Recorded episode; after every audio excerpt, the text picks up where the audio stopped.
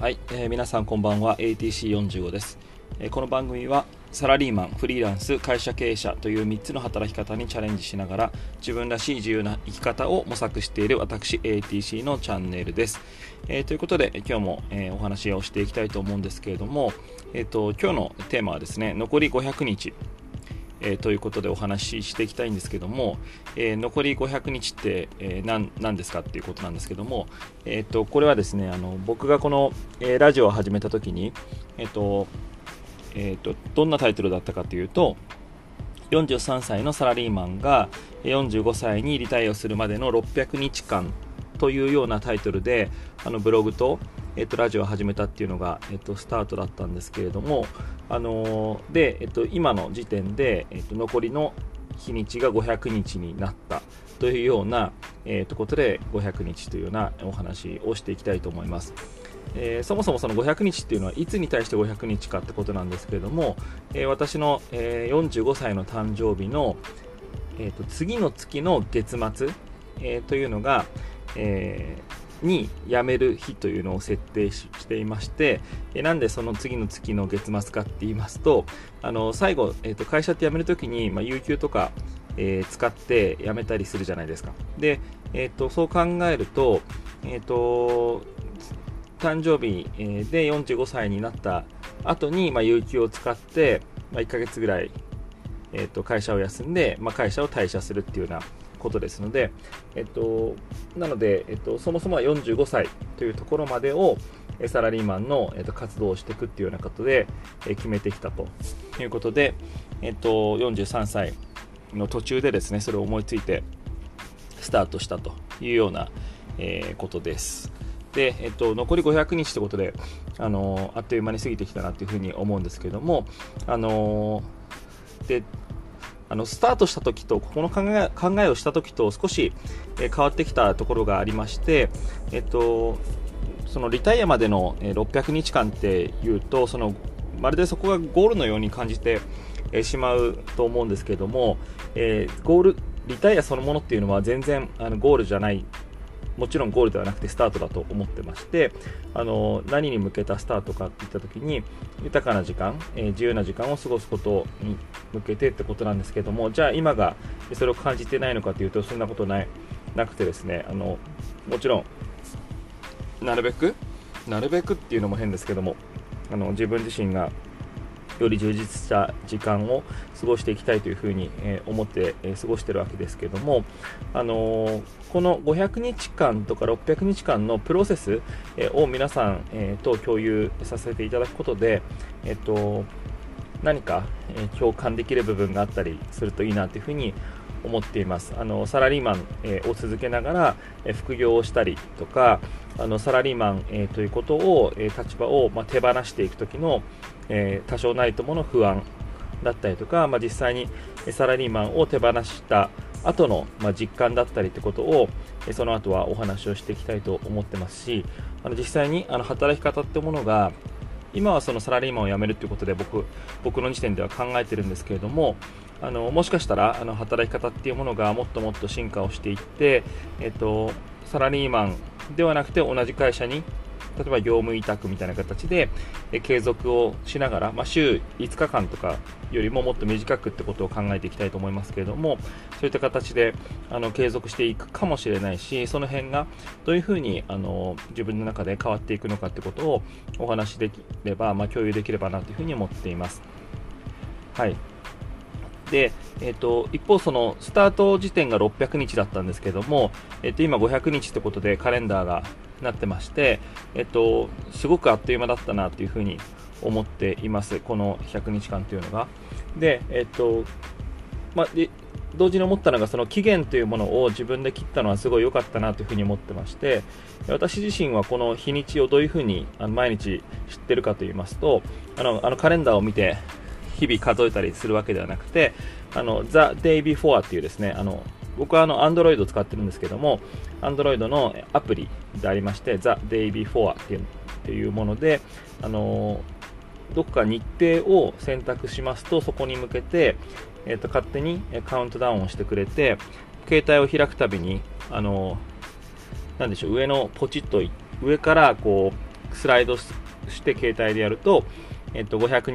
日間、えっと、500日、えー、みたいな形で、サラリーマンリタイアまで500日ってことが、え自動的に出るようにしています。でそれを使ってるんですけども、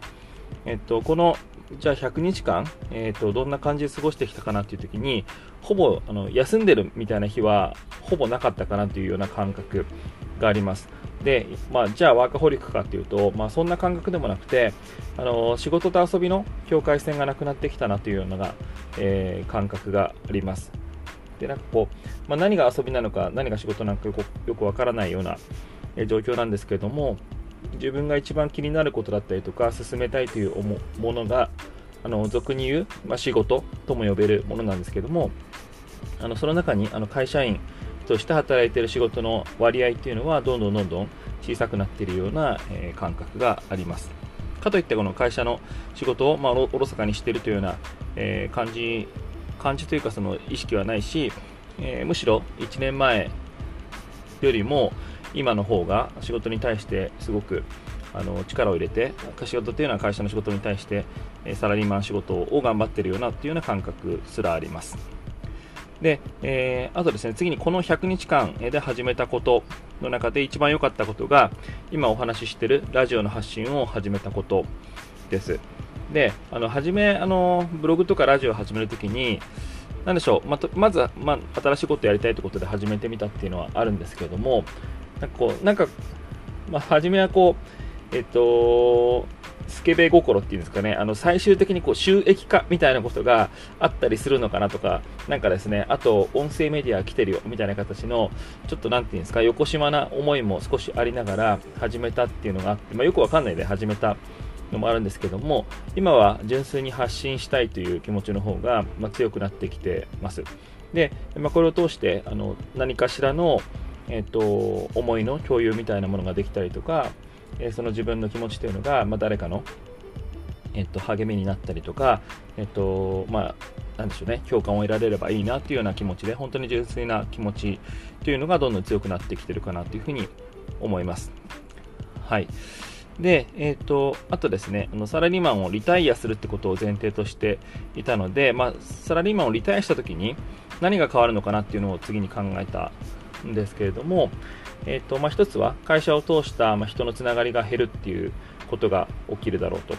あと会社を通して何か、えー、世の中の課題解決みたいのをしてしてるんだけれども今はそういうものがなくなっていくんだろうということとあと定期的な収入が減っていくっていうのが、えーと、サラリーマンを、えー、辞めていく上で変わっていくことかなというふうに思っています。で、まあ、1つ目の会社を通した人のつながりというところで言うと、今すごく、あの、良いつながりっていうのが、その会社の、えー、働き方の中で得られていて、まあ、正直すごく楽しい状況です。で、今、あの、一つの会社の、まあ、ブランドを担当してるんですけども、そのブランドの精神も、え、好きだし、え、ー、と、まあ、そのブランドのことについて考えることってほとんど苦ではないし、まあ、楽しんでできているし、良い仲間たちに恵まれているなというような状況です。逆にこう、えっ、ー、と、この500日後に離れてしまうとかって考えると、まあ、寂しささえ感じてしまうような状況なので、まあ、ある意味、まあ、良い状況なのかなというふうに思っています。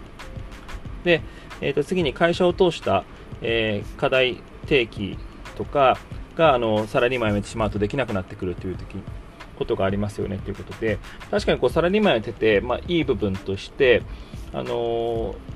何か与えられる大きな課題みたいなものをみんなで一つの共通として持って、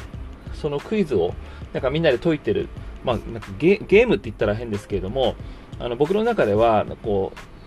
うなんかこうサラリーマン、えー、プレイみたいな感じで、あのー、一つの問いに対してみんなで戦ってるというか、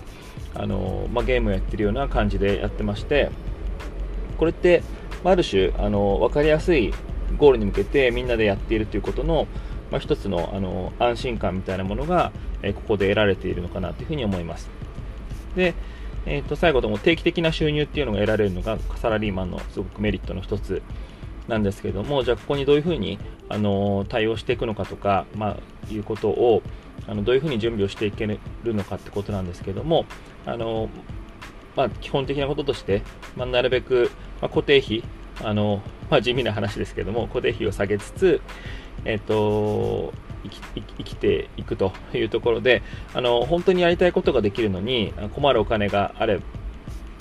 困らないお金があればいいのかなというふうに思っていて、まあ、何かこう自分がやりたいと思うことに対して可能性が狭まらなければいいなというふうに思ってるんですけども今のところそういったものは感じていないし、まあ、感じる気配も今のところはないと。いうところで、じゃあ、あの、お金ってこう、あればあるほど、なんかこう、チャンスが広がるものだとは思っていて、まあ、少なすぎると狭まってしまうっていう言葉の表現の方がいいかもしれないですけれども、あの、何かこう、新しいビジネスを始めたい、えー、と思った時に、お金がもっとあった方がいいということで、定期的収入とかでコツコツ貯めていった方がいいかなって思わなくもないんですけれども、あの、ビジネスって同時に思うのは、その本当に優れたビジネスであれば、その資金の調達の仕方って、いろいろあるのかなというふうに思った、あのこの100日間というか、この1、2年ぐらいで、そのコロナの中で銀行の方とかとお話をしている中で、えっと、感じたことでもあるんですけれども、本当に優れたビジネスとやる気と、やる気と、まあ、事業計画があれば、お金ってこう、借りることができるなというふうに思っているので、その辺は、あの、あの、なんでしょう、無理に時間をいっぱい使ってお金をコツコツ貯めるってことに対してあの執着しなくてもいいかなというふうに思っています。はい。で、えっ、ー、と、じゃあ今のペースで進んでいったときに、残り600日から500日になってきたときに、えっ、ー、と、どれくらいあの自分が、あの達成できてるのかってことと、え今後、あの500日で何をしていくのかみたいなことを考えたときに、えっとですね、ままず1つ目、経済的自立っていう考え方から言うと、えっと、自分のビジネスをしっかりと立ち上げていくっていうことをやっていかなければいけないなというふうに思っています。で、まあ、なるべく早い段階でこうトライアンドエラーをかけていって、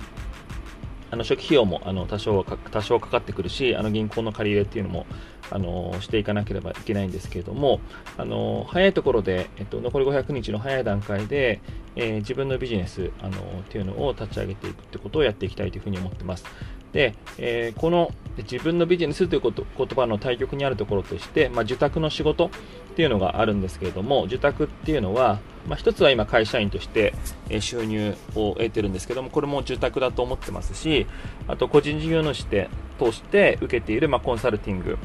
これがとても楽しんでやらせていただいてますし、あの今後も続けていきたいと思ってるんですけども、えー、こちらも受託の仕事だと思っているし、あと、えっ、ー、と、最後にですね、もう一つ、あの、共同経営ということで、えっ、ー、と、3人で経営している会社があるんですけども、えこちらもですね、あの、こちらの事業内容っていうのは、まあ、コンサルティングを受けていまして、ある会社の。えっ、と、これも、あの、ある意味こう、ある意味というか自宅の仕事なので、えっと、やってるんですけども、こういったあの自宅の仕事っていうのは、何か大きな、えっと、大きなというか、もうお客様がありきで、その方の課題解決をしていくというような仕事だと思うんですけれども、えそれとは別で、まあ、自分自身があのビジネスの主体を持って、えっと、何か世の中の大きなこう課題解決だったりとか、世の中に価値を生み出すというようなことで、えっと、事業を育てていくってことを、えやっていきたいなというふうに思っています。はい。え、ー、と、次に、あの、えーと、進めていくこととして仲間づくり、えー、というところをしっかりやっていきたいなというふうに思っています。で、えっ、ー、とまあ、リアルとオンラインとかですねあると思うんですけれども、えっ、ー、とリアルの方で言うと、まあ、数よりも質というところで、えっと信用をどれだけ積み上げていけるかということを,、えー、を考えています。で、えっとまあ、会社員を今やってる中で、いろんな良い出会いもありますし、えっと、それ以外でも、えっと、今、つながりを持たせていただいている、えっと、皆さんと、えっと、しっかりとあのお話をしながら、えっと、仲間として今後もやっていけるようにというところを、質を上げていきたいなというふうに思っていることが一つと、あと、オンラインの方ですね、に関して言うと、オンラインの出会いってこれからどんどんどんどんもっともっとあの広がっていくとは思うんですけれども、あのー、ま、ちょっと前の SNS とはまた違った形で、えっと、メタバースの世界だったりとか、こういったラジオ、もう僕の中では、もしかしたらこう、SNS 的なあのつながりを生んでくれるものかなというふうに思っています。というのはこの声の配信配信って、ま、僕も聞く側でいつも感じているのは、ま、その、えー、誰かの発信っていうものを聞いた時に、まあ、すごく共感する場合と、まあ、共感しない場合があった時に、ま共感する人とはなんかこう会って話をしてみたいなとかあの会ったことなくても勝手に会ったことがあるような関係を感じて感じることができたりとかってことですごくあの人の気持ちが伝わるものだなというふうに思っています。でえっと、今後私の発信の中でも、このスタンド FM に特化していきたいというふうに思っています。ですので、あの他の、えっと、スタンド FM と、あと今、ポッドキャスト、えー、で Spotify とか AnchorFM とかでも、あのまあ、Google、Apple 等でもあの配信をさせてもらってるんですけども、えっと、ぜひですね、あのまだこうスタンド FM のアプリを落としていらっしゃらない方がいらっしゃったら、えー、スタンド FM の方から、えっと、アプリを落として、まあ、フォローですとか、えー、していただきますと、あのこの更新のためにあの通知が届くようになるので、えっと、そうしていただけるとありがたいかなというふうに思っております。はい、あと、あのまあ、ちなみにお願いなんですけども、いいねとか、あのコメントとかいただけると、こう自分がこう配信してるときってすごく人でこう、まあ、孤独というか、こう合ってんのかなみたいなのが、えー、からないっていうところであるので、何かこう気軽な気持ちでそういったものもしていただけると、えっと、これも続けていけるかなっていうふうに思っています。はい。ということと、あの最後にあのこのペースでいいのかというところで、えっと、45歳になった時にやりたいことの一つとして、まあ、移住がありまして移住先としては今イメージしているのは海外の中で、まあ、タイとかから行ってみたいなというふうに思ってます。移住といっても、えー、イメージ、まあ、3ヶ月とか、えー、まあ、1ヶ月とか3ヶ月とかの中で、ま点々と住んでみるって感じで、1回住んだらまた日本に戻ってきてみたいなことを繰り返したいなと思ってるんですけれども、えっとまあ、そこに向けていきなりっていう前に、こう、どっか、えっとまあ、日本の中で、えっと、テストしながらやっていいけたらどうかなというふうに思ってまして、今ってこうテレワークをしながら、日本の国内であれば、あのまあ、いざとなれば戻ってくるあの東京の方に戻ってくることもできますし、あの時差がないので、えっと、何でしょう、仕事上も、あのまあ、不不具合はないかなというふうに思ってまして、